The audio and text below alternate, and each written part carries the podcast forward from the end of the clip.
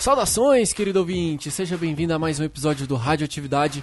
Meu nome é Rafael de Almeida e hoje eu tenho uma pergunta para você. Você sabe me dizer como que vai estar o mundo, o mercado, as tecnologias, as pessoas daqui mais ou menos 5 anos? Não?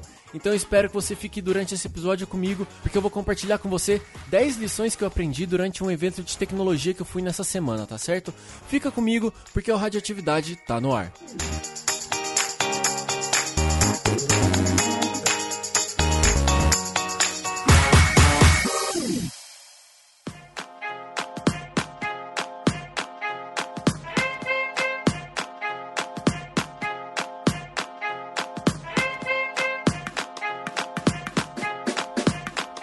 Vamos lá. Eu acho que um dos grandes pontos positivos, uma das grandes vantagens de você trabalhar com comunicação é a chance de você poder se envolver com projetos que aumentam o seu, o seu repertório, te fazem evoluir como pessoa, como profissional e que talvez te coloquem em contato com, com pessoas, situações que num primeiro momento fosse muito distante da sua realidade.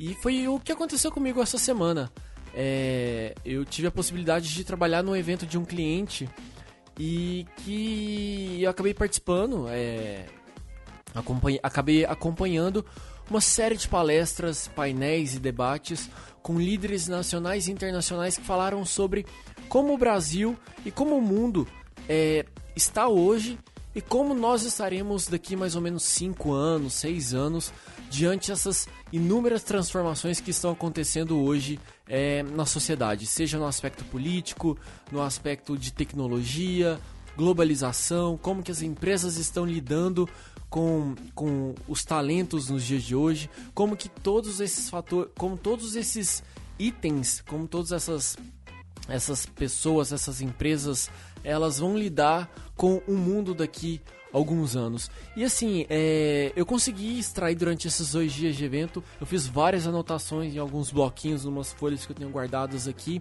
que acabaram gerando um artigo que eu publiquei no LinkedIn que falam sobre 10 lições que eu aprendi durante esse evento de tecnologia que eu participei nessa semana. E aí, como eu acho que é um assunto que funciona para todo mundo, é, eu resolvi trazer aqui para Radioatividade e compartilhar com você, tá certo? Vamos lá, começar pelo primeiro tópico?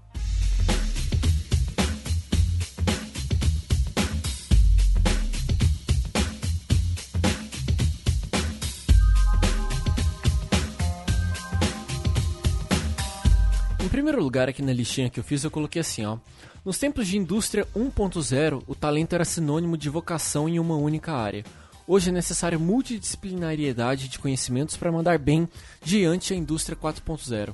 Acho que todo mundo sabe que o mercado hoje exige conhecimentos diversos de todo mundo em em, em, todas as áreas. Quanto mais você souber, entenda um pouco de texto, entenda um pouco de arte, entenda um pouco de tecnologia, enfim, eu acho que essa tendência só tende a aumentar e a gente vai precisar cada vez mais expandir os nossos estudos, os nossos conhecimentos por áreas é, correlatas ou até diferentes daquelas que a gente tem como formação por graduação e enfim.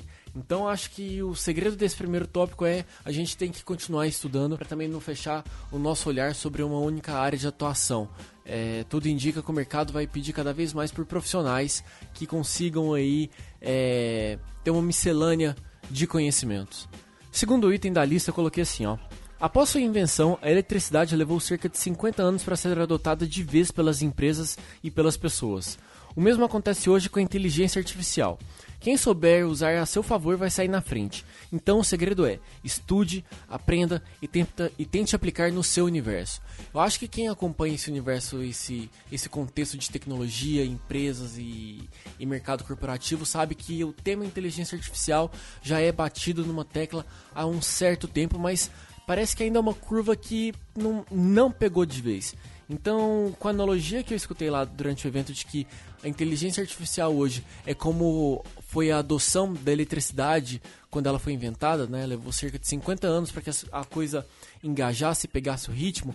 Eu acho que quem, se, quem estudar, quem se preparar melhor hoje, vai conseguir implementar mais rápido vai conseguir sair na frente, vai conseguir se diferenciar de outros profissionais, outras empresas no mercado. Então acho que é uma dica que serve para mim e serve para você que está aí do outro lado é, é, me escutando. Vamos estudar, vamos tentar aprender um pouco mais sobre inteligência artificial, porque tudo indica que é realmente o assunto dos próximos anos.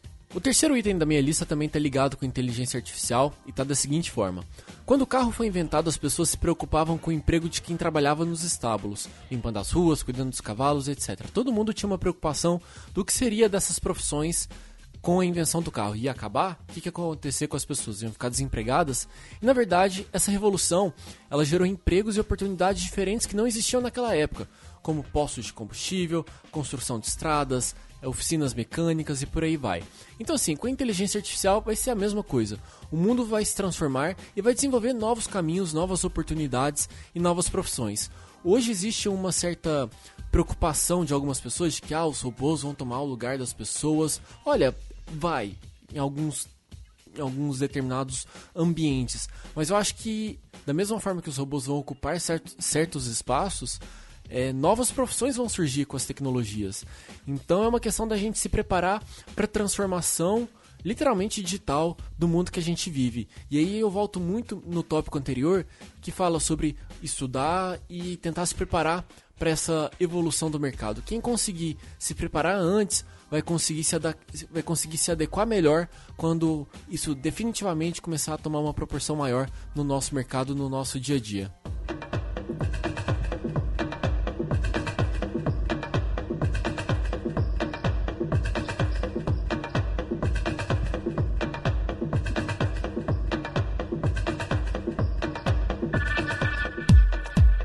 Hora da gente começar também a falar sobre marketing digital, entrando aqui já no quarto tópico da minha lista. Mais de 90% da receita do Facebook vem por meio do smartphone, que é onde as coisas realmente acontecem e é onde as empresas conseguem falar com o consumidor. A família Facebook, que contempla Facebook, Instagram e WhatsApp, é uma das maiores geradoras de emprego no Brasil. Só para vocês terem uma ideia, em 2015 foram gerados 189 mil empregos a partir do Facebook, que deu oportunidade das PMEs falarem diretamente com quem é realmente importante para elas. São aproximadamente 90 milhões de páginas ativas de PMS que conseguiram aumentar sua renda em até 20%, isso é uma média, após a digitalização. Ou seja, pequenos e médios negócios que começaram a falar diretamente com o seu consumidor usando as redes sociais e que consequentemente geraram empregos e movimentaram a economia, fazendo com que a renda aí aumentasse em aproximadamente 20%. Então também já é uma, um outro sinal dessa transformação de que Algumas empresas já nem focam mais em ter um site, mas já ter um, uma página, já ter um canal nas mídias sociais onde elas possam realmente fazer com que os seus negócios, que as suas vendas, compras aconteçam. Eu achei esse dado muito interessante porque mostra que a gente sai das grandes bolhas né, de empresas e corporações grandes e a gente começa a enxergar que existe um, um mercado muito ativo nas redes sociais dessas empresas de pequeno e médio porte. Eu achei esse dado super legal e que também abre os nossos olhos para mercados que talvez não estejam é, diante dos nossos olhos, sabe? Que não estejam ali claros para a gente, mas que se a gente começar a prestar um pouco mais de atenção, a gente vai ver que existem e que tem uma grande participação na economia do país. Quinto item: a gamificação e os esportes são um mercado em grande expansão e que não devem ser deixados de lado. Observe e compreenda essa movimentação de mercado sob aspectos de tecnologias e talentos que estão surgindo. Sexto item: nós, como profissionais, talentos e ou empresários, precisamos transformar o conhecimento em riqueza de, de forma com que ela se reflita em ganhos de qualidade para a sociedade. Tudo bem que exista o capitalismo, tudo bem que exista o, a vontade de ganhar dinheiro, mas a gente não pode se esquecer da sociedade em que a gente vive e que a gente tem que tentar promover o melhor para todo mundo. Sétimo item que eu coloquei aqui na listinha a partir do que eu escutei no evento: existem no Brasil aproximadamente 15 mil startups e 10 unicórnios. É necessário dar espaço para que mais mulheres entrem nesse mercado e possam somar competências. Isso aqui eu achei um item bem interessante, porque eu, é, eu escutei lá, mas não consegui anotar com detalhes. Mas pelo que eu me lembro, é, tem um número muito grande de mulheres fazendo cursos relacionados a ciências, tecnologias. É, é, um número muito grande de mulheres em cursos dessa área, mas que quando chegam no mercado de trabalho, a, a, a, o índice de participação acaba sendo muito baixo. Então é importante que os empresários, e eu acho que foi uma mensagem bem clara lá durante o evento, foi para que os empresários deem mais oportunidades para que mulheres possam também crescer e ter cargos de liderança dentro de empresas ligadas à tecnologia e ciência. É, vamos, vamos torcer para que é, essa transformação também aconteça no, no mercado, né? em busca da, da equidade entre os gêneros. Oitavo item. É sempre bom olhar para trás e ver o quanto nosso comportamento como consumidor mudou, sem precisar ir muito longe. Se a gente olhar há 5 anos, as empresas tinham um alcance enorme via televisão para impactar a gente, impactar o consumidor. Mas se a gente olha hoje, os veículos tradicionais já não têm tanta força como antigamente. E aí, uma mensagem que fica muito clara é que a transformação está acontecendo agora e muito rápido, gente. Não é uma questão de ah, décadas, não. A gente está falando de 5 anos para menos. As coisas estão mudando muito rápido e a gente tem que ficar bem atento a isso. Vamos lá. No nono item da lista eu coloquei o seguinte: Ainda sobre marketing digital, lembre-se sempre que cada canal tem a sua relevância. É importante você pensar de que maneira o seu negócio se encaixa naquela determinada plataforma. Como que a sua empresa se encaixa em cada uma das redes sociais em que ela está presente. Sob a perspectiva de funil, qual é o seu objetivo ali? Aquele funil de atração, retenção, conversão e geração de negócio, sabe? Como que a sua empresa se encaixa em cada um desses estágios dentro de cada uma das redes sociais nas quais ela está presente? É importante que sua empresa esteja dentro de todos os canais sociais, de todas as redes sociais, Pode parecer básico, mas eu acho que tem muito negócio que não faz esse tipo de análise e que acaba tendo um puta desperdício de conteúdo, de dinheiro, de investimento e que, se a gente for analisar, é básico. É tipo o beabá do marketing digital. Então, se você nunca pensou nisso, pense. Como décimo lugar, e também um complemento desse nono item, então, tem o seguinte comentário que eu anotei aqui. Tenha clareza do que seu negócio realmente deseja atingir no digital. Excesso de métricas só gera ilusão e confusão. Tenha sempre os números na mão e seja straight to the point. Use-os como base para tomada de decisão, mas sem esquecer que não adianta ter expectativas de retorno sem que você tenha feito os investimentos necessários e adequados para você poder, você poder atingir aquele objetivo. Ou seja, é importante que você tenha, além de claro quais os objetivos do seu negócio no universo de digital, quais são as características que você deve acompanhar para saber se aquilo está funcionando ou não. E aí também é válido lembrar que não adianta você ter um objetivo, você ter uma expectativa, se você não fizer os investimentos necessários para que você atinja aquele objetivo, né? É, como eu acompanhei no painel é, lá durante a, a, o evento, não adianta você plantar, não adianta você querer colher laranjas, sendo que você não plantou o pé de laranja. Ou seja, a sua expectativa de resultado tem que ser baseado no investimento que você fez. Se você fez um investimento de X, você tem que colher objetivos de X. Deu para entender o que eu quis dizer?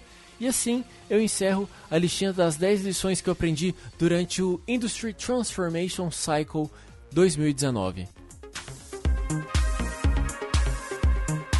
E aí, gostou desse papo? Gostou dos tópicos que eu listei? Eu quero voltar a falar mais sobre transformação digital e tecnologia aqui no Radioatividade. Eu acho que isso possa, eu acho que isso pode ter sido um, um primeiro passo para a gente começar uma discussão, começar um papo legal aqui. Eu aguardo seu feedback. Você pode mandar seus comentários lá no Twitter para mim, no arroba Rafael de Almeida, ou também no Twitter do podcast, arroba ou Radioatividade. E vale lembrar que todos os episódios estão disponíveis no site www.podcastradioatividade.com.br ou se você preferir também, você pode escutar pelo Spotify ou no aplicativo de podcasts que você tem aí como preferência, tá certo? Tanto para iOS ou quanto Android, tá bom? É isso, espero que você tenha gostado. Semana que vem eu volto com mais um episódio do Radioatividade. Beijo grande e tchau!